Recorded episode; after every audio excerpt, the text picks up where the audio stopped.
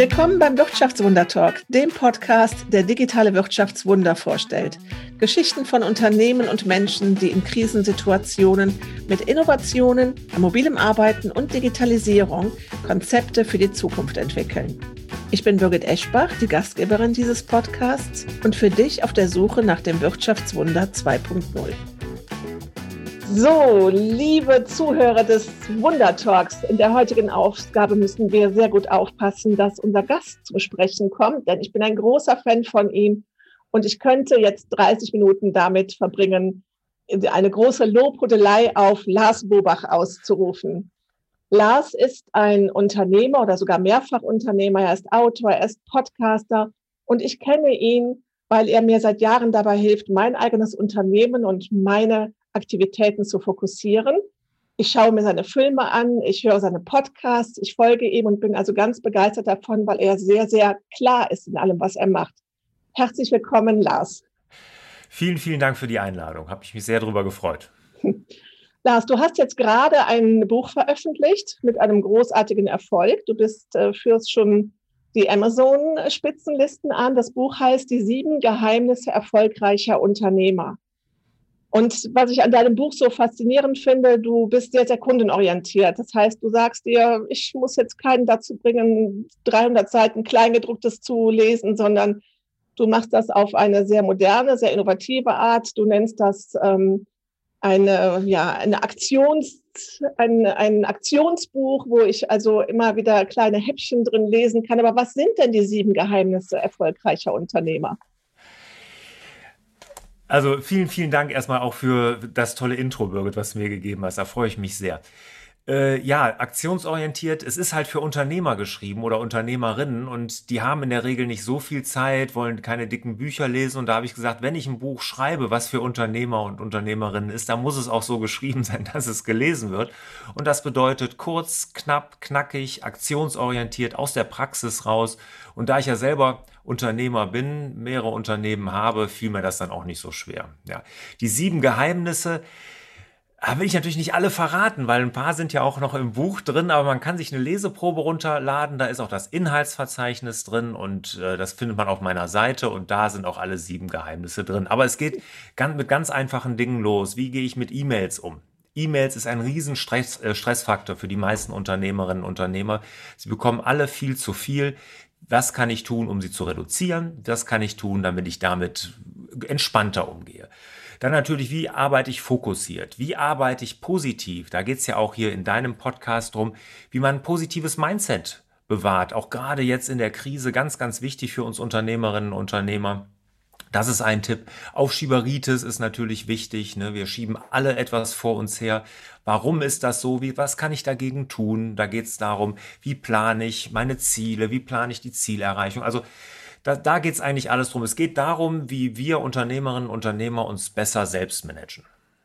Was ich an dir toll finde, du nimmst uns auch den Druck. Also es gibt ja so ganz viele ähm, Ratgeber zur Selbstoptimierung, auch für Unternehmer, die ich ähm, als belastend empfinde, weil ich mhm. dann denke, jetzt musst du das noch machen, jetzt musst du das noch mhm. machen und Inbox Zero und, und, und. Und du bist jetzt äh, ein Geheimnis äh, der erfolgreichen Unternehmer, das darf ich verraten, ist, dass du sagst, passt auf, macht euch frei von diesen ganzen To-Do-Listen und von den ganzen Aufgaben, die es zu bewältigen gibt. Nehmt euch drei vor am Tag, wo ihr sagt, wenn die erledigt sind, kann ich beruhigt schlafen gehen.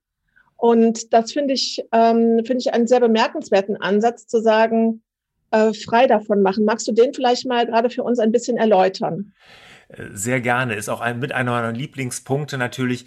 Also ich habe für mich wirklich festgestellt, ich, und ich habe wirklich alles probiert an Aufgabenlisten, aber auch an Aufgabenlistenmanagern, Taskmanagern, Apps und sowas. Und ich habe alles probiert und ich sage immer, ich habe jede App auf dem Planeten probiert, die das irgendwie ansatzweise macht. Und ich bin mit allen auf die Schnauze gefallen. Also es hat keine irgendwie geschafft, meine Aufgabenlast ja zu reduzieren, bis ich dann gemerkt habe, es liegt ja an mir. Und Taskmanager haben wirklich die, der, die, ganz, ganz schlechte Angewohnheiten. Sie vergessen nie, ja. Wir schieben die Dinge ewig vor uns her. Es gibt Studien aus Amerika, dass wir nur 41 Prozent der Dinge abhaken, die wir in Taskmanagern überhaupt erfassen. Das hört sich jetzt nach nicht viel an, an 59 Prozent nicht, aber es kommt ja jeden Tag kommen 59 Prozent dazu von den Dingen, die wir reinschreiben. Also wir schreiben über die Hälfte mal, also doppelt so viele rein, wie wir überhaupt abhaken können. Und diese, diese Bugwelle an unerledigten Aufgaben, die sorgt für immensen Stress und Druck und schlechtes Gefühl, schlechtes Selbstwertgefühl. Ich habe es schon wieder nicht geschafft. Und von dem müssen wir uns frei machen, weil das bringt uns nicht, das hilft uns nicht. Es gibt ähm, wissenschaftliche Studien darüber, dass das zu permanent schlechtem Gewissen hinterher sogar zu Depressionen führen kann, Taskmanager. Ne? Also es hilft uns nicht, nach vorne zu kommen. Vor allen Dingen ist es so in so Taskmanagern, da verstecken sich die wichtigen Aufgaben, die Aufgaben, die uns und unser, ne unser Unternehmen, unser Leben nach vorne bringen, zwischen diesem ganzen lauten, dringenden Kram. Und was macht man als erstes? Immer das, was am lautesten schreit, nicht das, was am wichtigsten ist. Und das ist auch noch ein riesen Nachteil von Aufgabenlisten und Taskmanagern. Deshalb die Dinge einfach wirklich direkt wegtun, ne? löschen, nicht mehr benutzen und anders arbeiten. Ich finde das bewundernswert, dass du diesen radikalen Schritt gegangen bist, weil wenn man dich googelt und deine, deine Sachen sieht, dann stößt man eben auf diese ganzen Besprechungen von diesen ganzen Apps und auch von den, ob das jetzt analoge oder digitale Tools sind. Und ähm, ich gebe dir da hundertprozentig recht. Ich habe selber mich dabei ertippt, dass ich mir Sachen auf meine To-Do-Listen geschrieben habe, von denen ich wusste, die sind so easy, die schaffe ich auf jeden Fall, nur damit ich da Häkchen dran machen kann. Das heißt, ich habe die Liste künstlich erweitert, um Erfolgserlebnisse zu haben. Mhm. Und das bringt uns natürlich dazu, dass wir diesen Fokus auf das, was ist wirklich relevant, was brauchen wir, äh, dass wir den verlieren und uns in diesem, ja, so ein bisschen Selbstbetrug auch, hey, ich habe doch jetzt wirklich 30 ja. Häkchen abhaken können, ja. Mhm. Ich finde, ja, genau, das, das gerade. Da sprichst du was ganz Wichtiges an. Das ist es nämlich. Wir arbeiten die dringenden Dinge ab und wir gehen in so einer Dringlichkeitssucht, die uns eine Befriedigung gibt, weil mhm. wir diese dringenden Dinge, die uns leicht fallen, weil vielleicht auch ein gewisser Druck dahinter ist, ne, dann, dann fühlen wir uns auch noch gut dabei. Aber das wirklich, was wirklich zählt, was wirklich wichtig ist, das bleibt auf der Strecke, weil das ist oftmals mit Schmerzen verbunden. Da müssen wir ein bisschen uns Mühe geben, da müssen wir uns aufraffen. Und das kann sich so prima verstecken und das bleibt dann auf der Strecke und wir fühlen uns dann trotzdem gut. Aber im Endeffekt kommt nichts Gutes dabei rum. Jetzt haben wir ja in der Corona-Krise zwei ähm, Sorten von Unternehmern. Wir haben die, die unglaublich viel zu tun haben, weil ihr Geschäft boomt, die also kaum Zeit haben für die Selbstorganisation, weil sie so viel arbeiten. Und dann haben wir die Unternehmer, die gerade sich wandeln müssen, weil ihr ursprüngliches Geschäftsmodell nicht mehr funktioniert. Und ich glaube, und das würde ich gerne mal mit dir besprechen, ich glaube, dass es da sehr hilfreich ist, wenn diese Unternehmer, die ja unglaublich viel im Kopf haben, das alte Geschäft, das neue Geschäft, Ideen, wie gehe ich das an, wenn wir denen eine Struktur und einen Rahmen bieten können. Hast du da, äh, gibt es da von dir auch Erfahrungen von den Kunden, die du jetzt im letzten Jahr in deiner Akademie hast? Also das muss ich auch, glaube ich, mal kurz noch dazu erzählen. Nicht nur, dass du also Online-Produkte hast und digitale Schulung, also du hast auch eine richtige Akademie, wo man bei dir kurze und lange Weiterbildungen buchen kann und daran teilnehmen kann. Nimmst du da etwas wahr, äh, was für die Unternehmer jetzt in der Krise, die, die sich neu aufstellen müssen, besonders wichtig ist, was denen hilft? Ja, also was, was ich wahrnehme, ist, dass der Zuspruch von Leuten, die jetzt kommen in der Krise, sind die Unternehmen, denen es gut geht in der Krise, die einfach zu viel haben, ne? die sozusagen diese Krisenprofiteure sind. Das, da kommen die Leute, die, die wirklich ums Überleben kämpfen, die werden sehr wahrscheinlich sich das Geld sparen für die Kurse. Mhm. Ich meine, das, die kosten ja Geld, vielleicht weil sie das Geld zusammenhalten müssen und weil, wenn die jetzt im Überlebenskampfmodus sind, ist da wirklich das Letzte, woran die denken, irgendeine Fortbildung zu investieren. Also zurzeit bekomme ich nur die Unternehmer in meiner Akademie mit, die wirklich, was weiß ich, Handwerker sind, denen es jetzt gut geht oder irgendwie große Online-Shops haben oder sowas. Also wirklich die Profiteure in der Krise und die jetzt wirklich einfach so viel zu tun haben, dass sie überhaupt nicht mehr wissen, wo ihnen der Kopf steht. Ja. Wir haben das, äh, wir haben eine ähnliche Erfahrung gemacht. Wir bieten ja ähm, ein Fördermittel TV an, also dass wir sagen, die Unternehmen, der Mittelstand, die KMUs, die jetzt äh, Möglichkeiten haben, in Digitalisierung zu investieren und sich das fördern zu lassen, die haben keine Nerven da gerade für. Hm. Wir gehen da über Mittler und sagen, wir müssen die Wirtschaftsförderer, wir müssen die Verbände, wir müssen die ein bisschen in die Pflicht nehmen, dass sie das zum einen zahlen, aber auch ihren Mitgliedern zur Verfügung stellen. Denn ich glaube, dass es ein ganz wichtiger Punkt ist, dass wir denen jetzt gerade helfen und dass wir da irgendwie rankommen. Denn ähm, da kommt etwas auf uns zu, da kommt eine große Veränderung auf uns zu und große Herausforderungen, in denen wir jetzt schon sind. Und ich bin bei dir. Natürlich hat da jetzt gerade keiner einen Kopf für. Aber gerade weil der Kopf, denke ich, bei vielen sehr voll ist, äh, ist es hilfreich, äh, damit ein paar Tools mit deinen sieben Geheimnissen auch zu mhm. unterstützen. Du bist ja selber nicht nur in dem Bereich deiner Akademie und deines Franchise-Unternehmens äh, tätig, sondern du hast auch ein eigenes Handwerksunternehmen. Wie bist du? Was war bei dir der Schritt? Wann ist was gekommen? Wie viel Zeit haben wir? also die fünf Minuten, die haben wir jetzt auf jeden Fall, um das, um die Geschichte zu hören. Nein, es, es, es war so, dass ähm, also das, das erste Unternehmen, was ich gegründet habe, da war ich Franchise-Nehmer. Also nee, das erste Unternehmen, da war ich Student. Also als Student habe ich mich schon zweimal selbstständig gemacht. Das war alles nicht sonderlich erfolgreich, aber ich hatte halt irgendwie, ich wollte immer irgendwie eigener Chef sein. Und dann ist bei mir so, ähm, dann war ich angestellt, angestellter Geschäftsführer auch, immer im Bereich Vertrieb tätig, aber ich wollte immer irgendwie selbstständig sein und das erste Unternehmen, wo ich so richtig selbstständig war, da hatte ich auch schon Familie, für die ich äh, sorgen musste. Das war dann ein Franchise-System. Also da war ich Lizenznehmer in einem Franchise-System bei Isotech, ein Handwerksbetrieb. Und äh, den habe ich auch jetzt noch, da bin ich nicht mehr aktiv, ne, da bin ich aus dem Tagesgeschäft raus. Mir gehören noch knapp 80 Prozent der Anteile zurzeit. Und ähm, das war so das Erste. Und dann sind alle anderen äh, weiteren Unternehmen so gekommen. Dieses Jahr bin ich auch wieder richtig aktiv. Äh, zwei neue Unternehmen kommen dieses Jahr dazu. Ich hatte mir eigentlich eins vorgenommen, aber das war dann so verlockend ein Angebot, was ich da hatte. Da konnte ich nicht widerstehen. Ja, und deshalb äh, zwei weitere Unternehmen gründe ich dieses Jahr noch. Ich habe das in deinen Jahreszielen gesehen. Ich, ich, muss dazu sagen, du hast das veröffentlicht. Mhm. Ähm, andere gehen hin und äh, zeigen, wie man Jahresplanung macht und schwärzen dann aber ihre eigenen Ziele. Du hast deine Jahresziele für das Jahr 2021 veröffentlicht. Ähm, was auch schön ist, das ist ein Mix. Es geht nicht nur ums Unternehmen, sondern es geht auch um deine privaten Ziele. Das ist ja auch dein großes Thema, mhm. der, der Lebensplan. Mhm. Ähm, ja, du sagst jetzt, du möchtest zwei weitere Unternehmen gründen. Wie sind da für dich, was sind das für dich für Schritte, die du, die du da, weil das passt jetzt gerade auch zu dem Thema Unternehmen, deren Geschäftsmodell nicht mehr funktioniert, die ein neues Unternehmen gründen.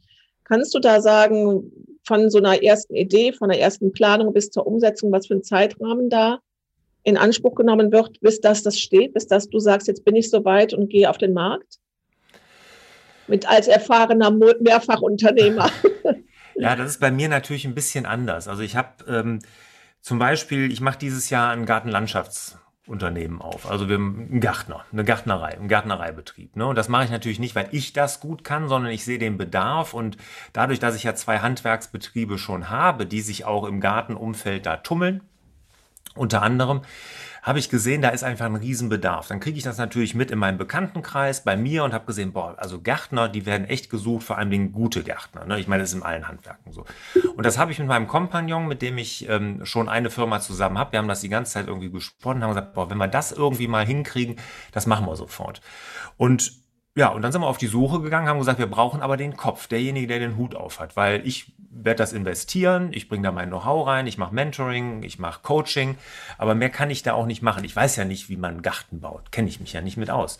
Und ähm, das Seit zwei Jahren haben wir gesucht und wie es der Teufel will, Anfang des Jahres, obwohl ich das gar nicht geplant hatte, ist uns genau der Richtige da über den Weg gelaufen. Ja, aber wir haben natürlich auch ein bisschen, ein bisschen ist gut, wir haben natürlich auch gesucht und Fühler überall hin ausgestreckt und das ist passiert, sodass das jetzt zusätzlich kommt. Das ist das, was eigentlich nicht geplant war.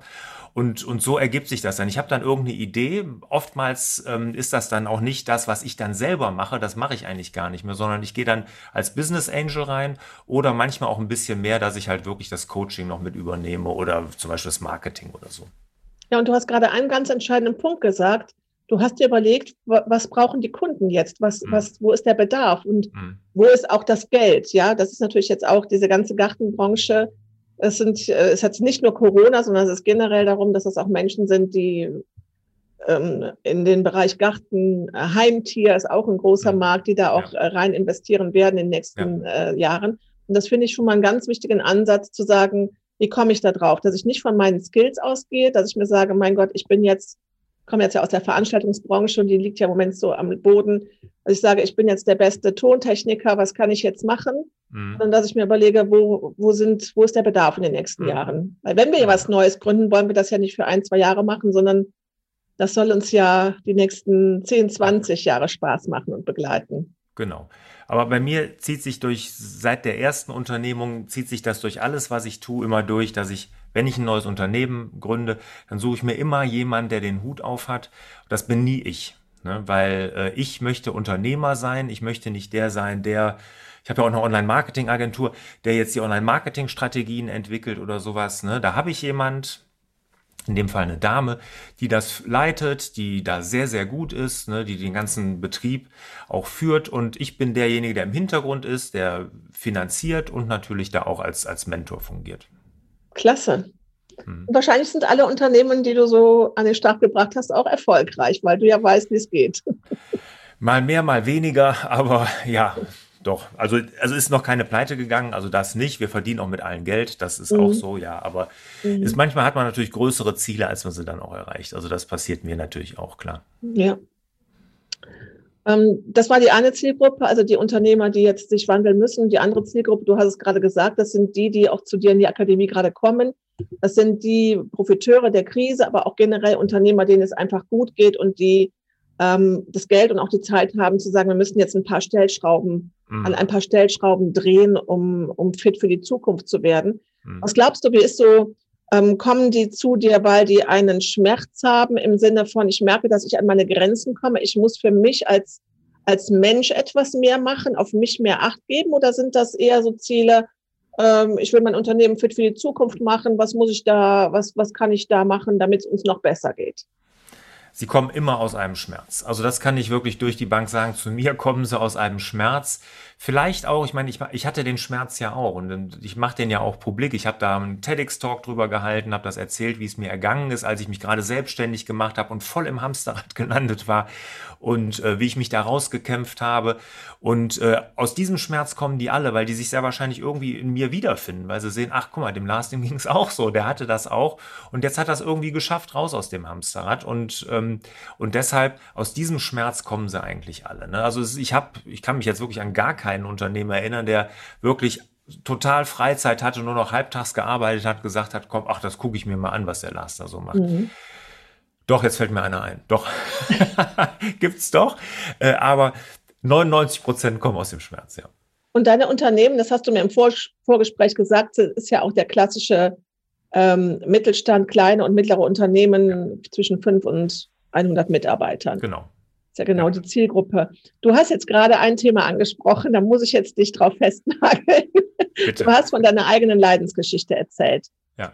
Ich habe das wahrgenommen, dass du das publik gemacht hast. Ich habe ähm, parallel dazu aber auch wahrgenommen, jetzt auf Clubhouse gab es dazu auch mal ein Gespräch, dass das gerade auch so von allen Autoren verlangt wird, dass die ihre Story, dass die also erstmal eine Leidensgeschichte erzählen müssen, auch wenn gar keine da war, mhm. weil sich das so gut verkauft. Ähm, der Bas Kast, ein befreundeter Wissenschaftsjournalist, äh, der den Ernährungskompass gerade auf äh, mhm. Platz eins gebracht hat, der musste auch erstmal seine Geschichte erzählen. Er hatte das, glaube ich, gar nicht vor. Und es gibt ja auch viele Menschen, die sagen, weißt du was, es geht nicht um mich, es geht um, um die Leser. Hm. Ist das Hand aufs Herz? Ist das an dich herangetragen worden, dass es gut wäre, wenn du deine Geschichte, wenn du da auch eine Story, eine Pain-Story reinbringst, wie das die Amerikaner machen? Oder war das deine Marketing-Idee? Oder wie ist das dazu gekommen, dass du das? Ja, das ist eine gute Frage. Da muss ich echt mal überlegen. Also, ähm, als ich gestartet bin mit meiner Akademie, ne, und das war ja die ersten drei Jahre, da habe ich ja nicht einen Cent Umsatz gemacht, sondern da habe ich einfach geblockt über Dinge, die mich interessierten. Und da kam das ja auch mit dem Task. Ja, aber wie lange hast du das gemacht? Wie lange hast du keinen Umsatz gemacht? Drei Jahre. Wow. Drei. Ja gut, ich hatte ja, ich habe ja Firmen gehabt, ne? Also ja, da, ja. Ich, es ist auch, also das hat ja einfach so, ich hatte da Bock zu, ne? Und es war ja so, dass äh, wir in dem ersten Handwerksbetrieb haben wir, ähm, wir sanieren feuchte Keller. Und da war es dann so, dass ich einen Blog über feuchte Keller geschrieben habe, weil ich das als Marketing-Tool gut fand. Und dann fiel mir aber auf, mir macht Bloggen Spaß. Und ähm, da habe ich gesagt, dann blog doch mal über Dinge, die dir auch Spaß machen, nicht über feuchte Keller. Und dann habe ich dann einfach so, wie ich mich organisiere, ne, was ich dann so angefangen habe und ähm, mit mit Taskmanagern, auch mit digitaler Ablage, mit papierlosem Büro, mit äh, einer Firma ohne E-Mails. Wir schreiben uns ja keine E-Mails intern. So dann so ging das dann langsam los und und dann, was war dann da, wie bin ich auf die Lions-Geschichte gekommen? Also es war nicht mein Verlag, weil mein Verlag, der äh, überhaupt nicht, hat das überhaupt nicht zum Thema gemacht, weil davor hatte ich ja den TEDx-Talk schon gehalten, wo ich das erzählt habe. Aber als ich dann angefangen habe zu monetarisieren, als ich gesagt habe, so der, der erste Schritt bei mir zur Monetarisierung war ja mein Navi fürs Leben Workshop. Also da, wo ich Lebensplanung mitmache. Weil das hat mir ja auch am meisten aus dem Hamsterrad geholfen, dass ich mich auf die wichtigen Dinge im Leben fokussiere, dass ich diese 30.000 Fuß Flughöhe erreiche und mal von oben auf mein Leben herabgucke, was mir im Hamsterrad total gefehlt hat. Ich habe wirklich so viel Fehlentscheidungen getroffen. Ich habe Dinge von meinen Kindern nicht mitbekommen, die ich jetzt niemals machen würde. Ne? Also was weiß ich, da war Samstag, musste ich unbedingt ganz wichtig zu einem Kunden, der hatte einen, feuchten Keller seit 40 Jahren, aber an diesem Samstag konnte er nur. Aber mein Sohn hatte auch das Fußballspiel. Was habe ich gemacht? Ich bin natürlich in den Keller gegangen. Ne? Und solche Fehlentscheidungen würde ich jetzt nicht mehr tun. Ne? Und das da hat mir halt das Navi fürs Leben geholfen. Aber was ich jetzt erzählen wollte, ist, ähm, das Navi fürs Leben, äh, das war ja das erste, wo ich dann angefangen habe, gesagt habe, da gebe ich einen Workshop zu. Und da habe ich dann angefangen, die Geschichte zu erzählen. Ne, um einfach das ist zu die zeigen, Geschichte so von deiner Frau, die dir gesagt hat, nimm bitte, bring einen neuen Kasten Wasser mit, ne? Genau, genau, Wasserkastenmoment nennen wir das jetzt hier. Und ähm, da habe ich das dann erzählt, einfach um zu zeigen, hier, mir ging das so. Ne? Und ich weiß noch, wie ich da wirklich in den Workshops stehe und mir die Tränen kommen. Und ich muss auch jetzt aufpassen, da kommen mir schon wieder die Tränen, wie ich das erlebt habe. Mhm. Und ähm, sehr emotionaler Moment, auch jetzt wieder für mich. Aber Wahnsinn. Also das finde ich, äh, das, das, ist, das ist toll und das ist glaubwürdig und äh, ich übernehme jetzt mal ganz kurz, damit du dich was sammeln darfst. Aber das ist natürlich so schön, weil du das auch so sagst, dass das, äh, dass du gerade merkst, dass so die, die Kleinigkeiten, die doch die Menschen, die du am meisten liebst, ja, diesen Wasser, bringen neuen Wasserkasten mit, dass es dann an sowas nicht hakt und das als erfolgreicher Unternehmer. Und das finde ich toll, weil du hast natürlich sonst so, ich glaube, es gibt viele Männer, die irgendwann an so einem Punkt sind, wo sie sagen, schade, ich habe jetzt vieles verpasst, vieles verkehrt gemacht und die das dann reflektieren und sagen, würde ich anders machen beim nächsten Mal. Ja, das gibt's dann ja leider nicht. Ähm, aber bei dir war es ja wirklich eine akute Situation, in der du da drin warst und wo du dich, äh, wo du in dem Auto gesessen hast und konntest aber auf dich draufschauen, hast gesagt, hier stimmt jetzt gerade was nicht. Mhm, genau. genau. Ähm, warst du zu dem Zeitpunkt schon mit den Themen Zeitmanagement beschäftigt oder war das dann der Auslöser, dass du gesagt hast, ich muss jetzt an ein paar Sachen dran? War das dann die Initialzündung dafür?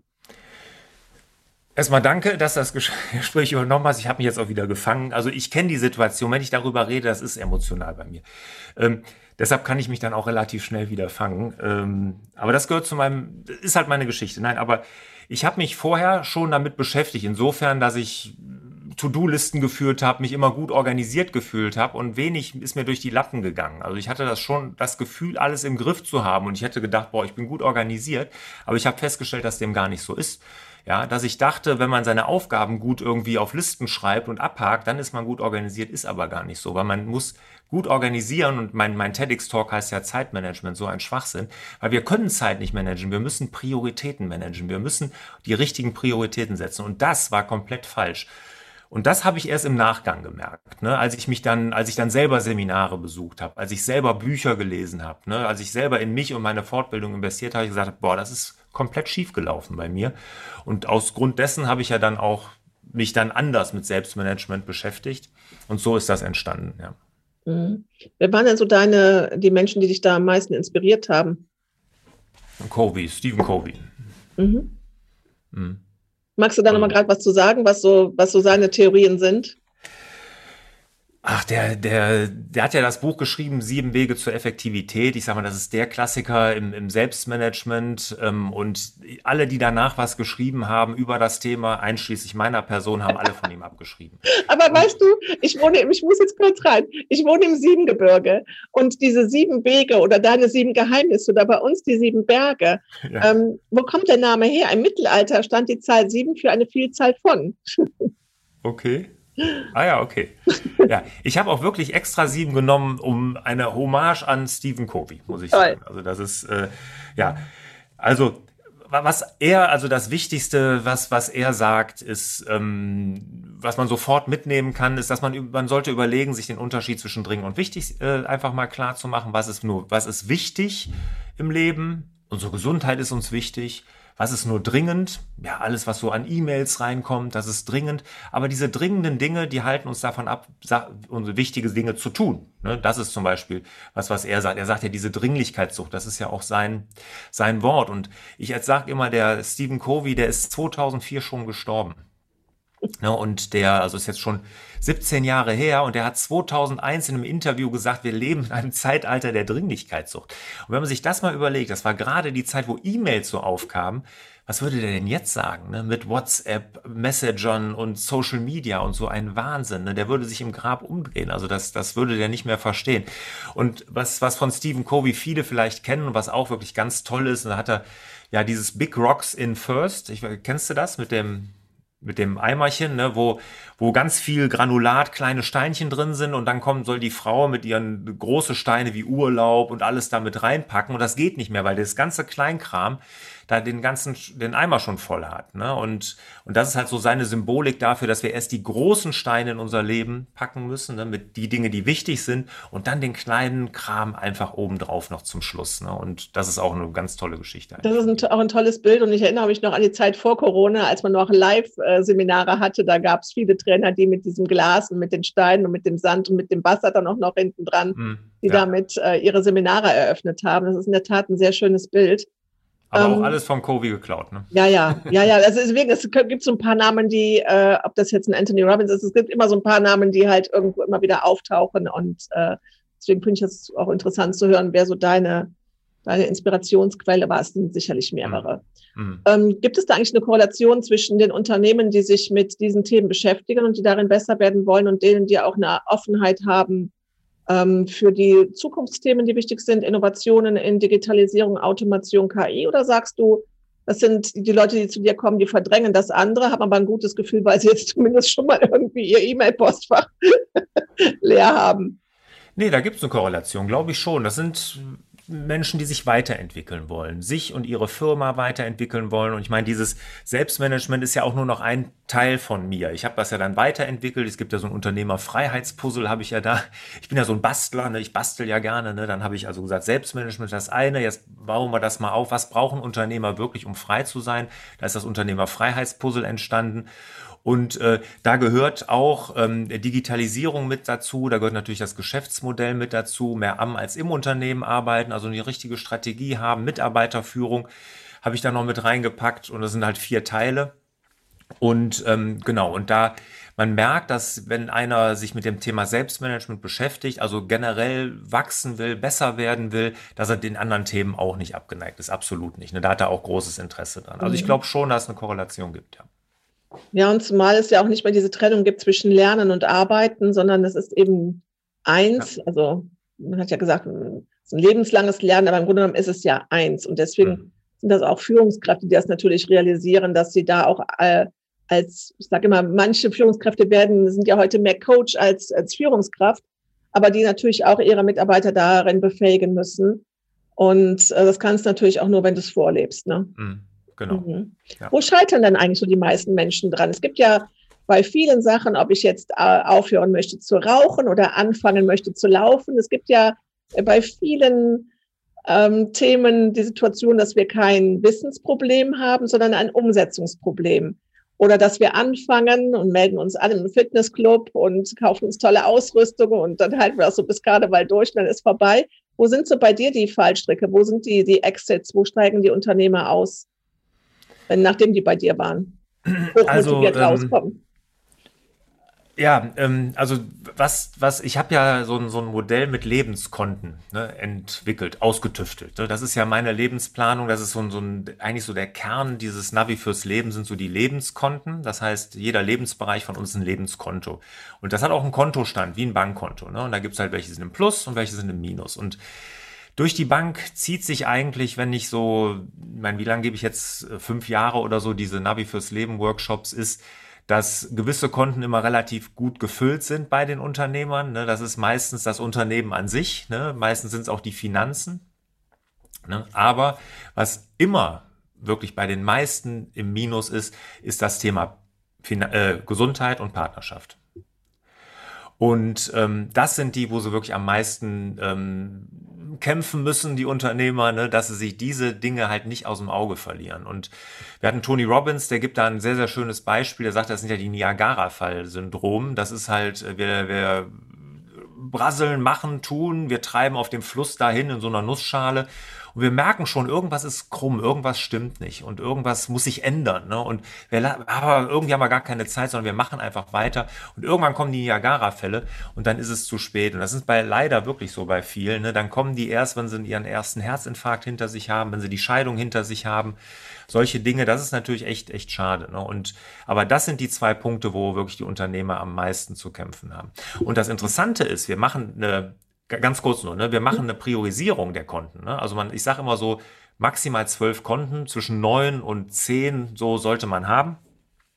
Und die Konten, die alle, also wo sie am meisten Zeit investieren, Beruf, und wo es ihnen meistens auch gut geht, Finanzen, die sind immer in der Priorität ganz unten. Die sind nie in der oberen Hälfte, nie, bei keinem Menschen. Das sind ganz andere Dinge.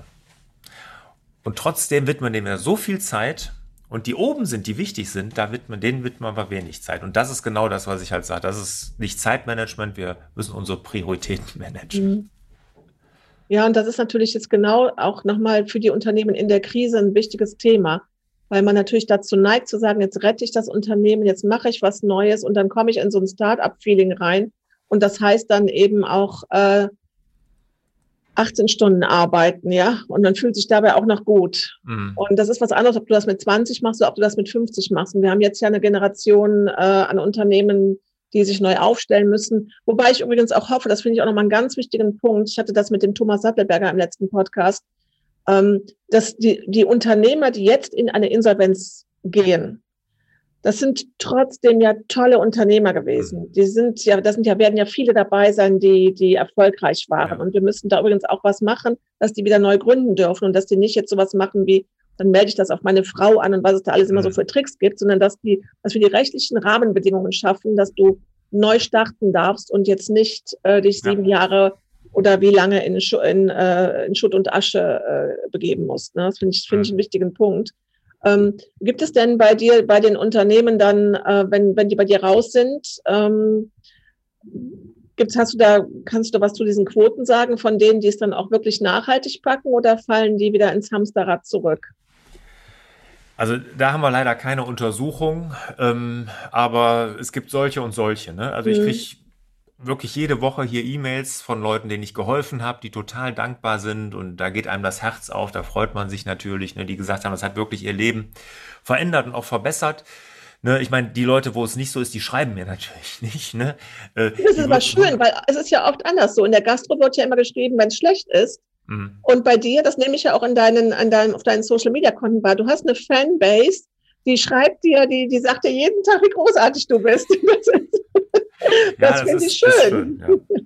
Da bin ich auch sehr dankbar für. Ne? Aber ich kriege das halt mit, dass bei vielen wirklich sehr, sehr viel sich verändert hat. Ja, ne? mhm. Aber es gibt genauso die anderen. Aber ich kann dir jetzt einen Prozentsatz, kann ich dir Ja, ja, ja. Aber es ist nichts, wo du jetzt sagst, da gibt es, ähm, gibt es auch nochmal einen, einen Trick oder eine, eine, eine Hilfestellung, wo du sagst, bleibt mal drei Monate, sechs Monate am Ball und äh, haltet so lange durch, dass, wie man das zum Beispiel beim Laufen macht, dass man sagt, die ersten 30 Tage sind furchtbar. Also ich glaube, äh, ja, doch, gibt schon einen Trick. In, mhm. Dranbleiben, klar, muss man. Aber mhm. was ich versuche, und das hast du ja eben auch gesagt, ich versuche ja nichts Dogmatisches, ne, oder mhm. mache jetzt mit erhobenem Zeigefinger, das ist ja überhaupt nicht meine Art, sondern ich versuche auch immer so ein bisschen den Leuten mitzugeben, dass sie mit sich selbst auch ähm, ja, nicht so hohe Ansprüche an sich selbst stehen, ne, stellen sollen, dass sie mit sich selbst irgendwie ein bisschen gnädiger sind, weil jetzt gehen sie da raus, sind voll motiviert, wollen natürlich alles ändern und das geht ja gar nicht. Das kann ja kein Mensch. Also Selbstmanagement ist ja kein Schalter, den man umlegt und dann sagt, jetzt funktioniert's oder man schaltet ihn aus, sondern es ist ein, Prozess, das muss einem klar sein. Ne? Und ich sag, ich gebe immer das Beispiel von einem Mühlrad, was man so, ein riesen Mühlrad, was weiß ich, zwei, drei Meter im Durchmesser, ne? Und wenn ich das anstoßen will, brauche ich wahnsinnig viel Kraft. Und das machen sie jetzt. Legen sie mal los. Aber wenn das mal läuft, dann muss ich das am Laufen halten und immer wieder ein bisschen was machen. Aber an das Ziel, was da ganz hinten ist, da, da brauche ich halt Zeit. Und mhm. das, das muss einem klar sein. Selbstmanagement ist nichts, was von jetzt auf gleich funktioniert. Man muss dranbleiben und kleine Dinge feiern. Ne? Wenn jetzt bei mir ist zum Beispiel ein Thema, ist, ich nenne das perfekte Woche. Ne? Also wie man seinen Kalender strukturiert. Weil die meisten totales Chaos im Kalender, totales Chaos im Kalender bedeutet wirklich selbst äh, Fremdbestimmung pur. Kalender ist das wichtigste Tool überhaupt. Da muss Ordnung herrschen, weil sonst fühlt man sich fremdbestimmt. Ne? Und, und dann, da habe ich so ein Tool für und dann sagen sie, oh, schon wieder nicht geklappt. Da sage ich ja, Moment, nicht geklappt. Was heißt das? An wie vielen Tagen in der Woche hast du es nicht geschafft? Ja, an zwei Tagen habe ich es nicht geschafft. Aber an drei Tagen hast du es geschafft, ja. Und wie viele Wochen schaffst du das am Stück diesen Monat? Ja, also an vier Wochen diesen Monat habe ich es an drei Tagen geschafft. Da sage ich, das ist doch ein super Erfolg. Freu dich doch darüber, ne? Allein das. Aber da sind wir Deutschen ja so, oder ich weiß nicht, vielleicht ist es ja auch nicht nur unser Kulturkreis, aber wir Deutschen auf jeden Fall. Ne? Dann, dann geißeln wir uns dafür, dass es nur an drei und nicht an fünf Tagen geklappt ja. hat. Und das ist Quatsch, sondern man sollte sich freuen, dass an den drei Tagen geklappt hat. Und wenn man mit dieser Einstellung da dran geht, dann ändert sich auch irgendwann was. Ne? Indem man nämlich diese kleinen Erfolge, die man hat, und die hat jeder von uns, auch würdigt das ist etwas, was Frauen besser können als Männer. Und das behaupte ich jetzt einfach mal. Und das okay. würde ich gerne mit dir noch zum Abschluss machen. ähm, weil das ist so dieses, na, wir Frauen haben dann so schöne Dankbarkeits- und Achtsamkeitstagebücher und schreib abends drei Sachen rein, die toll gelaufen sind und schreib am nächsten Morgen drei Sachen rein, die gut gelaufen sind. Meine Freundinnen haben die alle auf dem Tisch liegen oder an, an drei Tagen die Woche füllen wir die auch aus. Jetzt bist du ein Mann und sagst, ja, ich habe das auch und mhm. ich mache das auch bewusst handschriftlich. Also da könnte ich jetzt mit dir noch mal eine Stunde drüber reden, über die Bedeutung der Handschrift und das handschriftlich zu machen. Aber äh, bestätigst du jetzt mein Klischee, dass Männer eigentlich sagen, hey, ich habe für alles eine App und ich muss doch da nicht abends nochmal on machen? Oder fällt denen das, mhm. sind die begeistert von der Methode, die du denen beibringst? Oder vorschlägst. Ist ja kein Beibringen. Ja, ja, ja. Ähm, genau was du sagst, ist auch mein Empfinden. Da wird erstmal komisch geguckt, ne, wenn ich das so erzähle, ne, dass ich auch ein Dankbarkeitstagebuch habe, dass ich das jeden Morgen führe, dass ich das heute Morgen geführt habe, bevor unserem Gespräch, also heute Morgen. Und da wird erstmal sparsam geguckt. Aber die Leute, die das dann wirklich umsetzen, die sind ja so begeistert, ne? Und und ähm, ja, dieses App und digital und so, das ist halt irgendwas Männliches und so, aber das ist totaler Quatsch. Das bringt uns ja, entfernt uns von, von uns selbst. Ne? Und es ist so wichtig, dass man da mal in sich hört. Und deshalb, ich kann das nur jedem raten. Also das verändert wirklich alles, wenn man sowas macht. Und ich möchte jetzt allen raten, sich die Seiten und die Angebote von Lars Bobach anzuschauen. Ganz egal, ob das jetzt der Garten- und Landschaftsbau ist oder ob das die Academy ist. Lars, ganz herzlichen Dank für dieses Gespräch, für diese Mutmacher, Kraftmacher und äh, schön, dass es dich gibt. Birgit, vielen, vielen Dank. Hat wahnsinnig Spaß gemacht, hast tolle Fragen gestellt. Danke dafür. Als Speakerin im Bereich New Work und Digitalisierung erzähle ich gerne mehr über meine Tour und die Suche nach dem Wirtschaftswunder 2.0. Bist du auf der Suche nach Speakern für dein Event? Lass uns gerne darüber sprechen.